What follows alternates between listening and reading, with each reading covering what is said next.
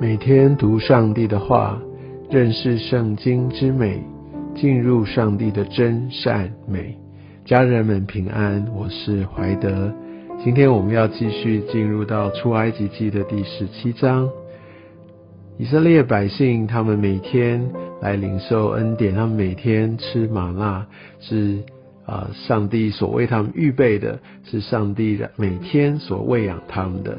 就是耶稣说：“我就是生命的粮。”所以，我们每天读上帝的话，让我们的灵可以得到保足。而我们看到第十七章，当他们在以色列全会众都遵耶和华的吩咐，带他们从逊的旷野往前行，他们在利非定安营的时候，哇！他们发现我没有水可以喝，哦，这真的是一个蛮大的压力。我相信哇，当缺水的时候，我想我们都经历过这样的一个不方便。而如果说到一个地步，连喝水的那个水源都找不着啊，我相信心里面应该也会很焦急。但是当我们想起，或者我们在手边有一些一些很重要的一个呃一个挑战，或者在一个危难当中的时候，我们经历过很多上帝的恩典跟供应，但在那个时候。我们会非常笃定，会非常有一个平静安稳的心，还是我开始焦虑，还是我赶快要想办法用自己的方式来先处理？我想以色列人在那个时候，他们也在很大的压力之下，但我相信跟我们当中很多很多人一样，就。开始有很多的抱怨，想说啊，怎么会又会是这个样子？是的，我们可以看到很多很多呃以色列人他们一个美好，真的是让让我们觉得很不可思议一个神大能的一个一个经历，但是。或者他们很多很多的时候想法是说，我宁可要一个小确幸，我宁可要一个安舒的日子，我就算是为人的奴隶，但起码我可以得温饱，我不用担心我没东西吃。但我想很多时候也就是因为这样子，我们的一些对与神的关系就被扭曲了。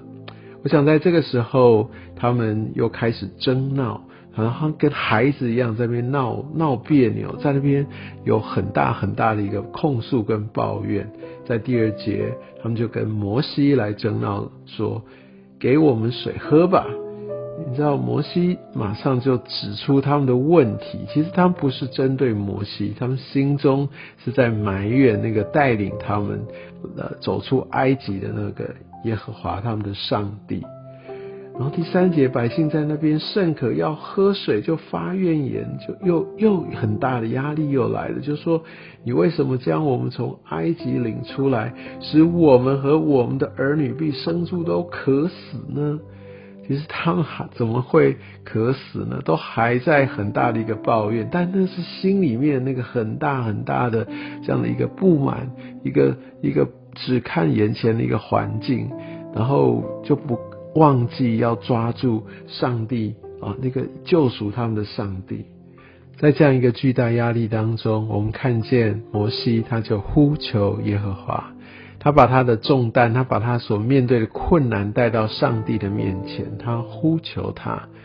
所以很有些时候，我们在遇到一些的呃状况、一些的挑战、一些的困难当中，我们第一个做的是什么？我们第一个做是赶快开始忧虑吗？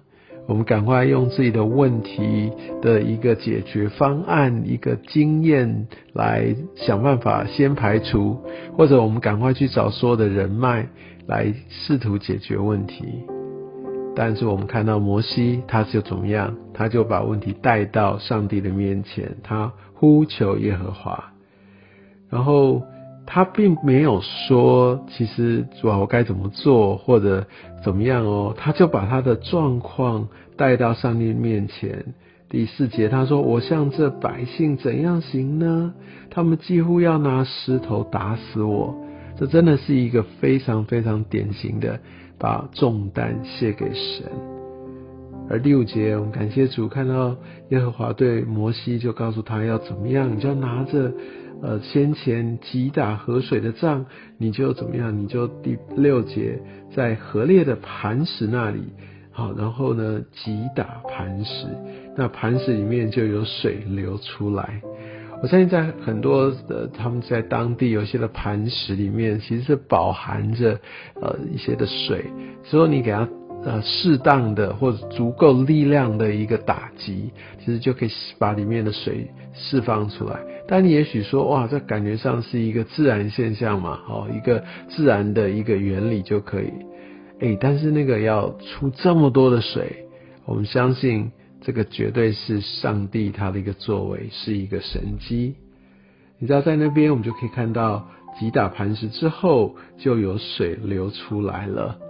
我相信在呃整个磐石出水，在出埃及记有两回，第一次就是在这里，哦，那摩西击打磐石一次，然后水就出来。在另外一次，其实他们已经在旷野绕行了快四十年的时候。而那个时候，他们又在争闹，又没水喝。那个时候，上帝要摩西吩咐水流出来，从磐石流出来，用吩咐的。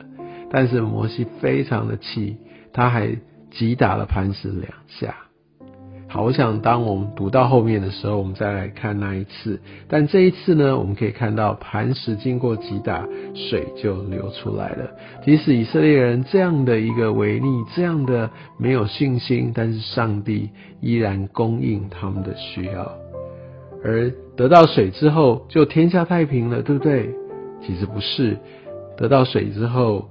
第八节开始，他们就要跟亚勒玛利人在利非定那边来征战。然后我相信，在这样的一个征战当中，那摩西他有数天的一个谋略，他不是自己到第一线。我想在这个时候，上帝应该给他特别的启示，他就站到呃一个高处，他要来举手。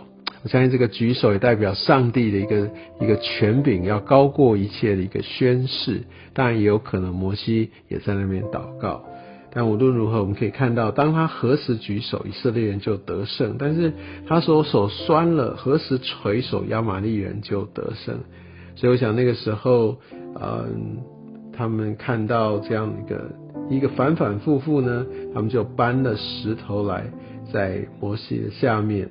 让亚伦跟户尔一个在左边，一个在右边扶住摩西的手，一直到他们可以大大的打败亚玛利人。所以我们可以看到，在十五节，在摩西呃他打胜仗之后，他总是做了一个事情，就是要归荣耀给神。他就筑了一座坛，就起名叫耶和华尼西，也就是耶和华是我惊奇的意思。所以我想，亚玛利人真的给以色列人很多很多的一个麻烦。那他们就像十六节所说，呃，耶和华起了誓，必世世代代和亚玛利人征战。但亚玛利人虽然感觉上很很难缠，呃，他们很会打仗，但其实后来到。呃，以色列他们南北王国时期，这个这个族哈，这个亚玛利人，他们就已经呃慢慢的就衰弱，就不见了，也不再提了。所以我们知道，这个历史其实都在上帝的手中，上帝他也真的来亲自来带领我们。特别我想在今天看到我们读到那个磐石出水，磐石被击打，其实它也预表着耶稣基督成为我们的磐石。他被击打，他被苦待，他流出生命的活水。愿上帝祝福你。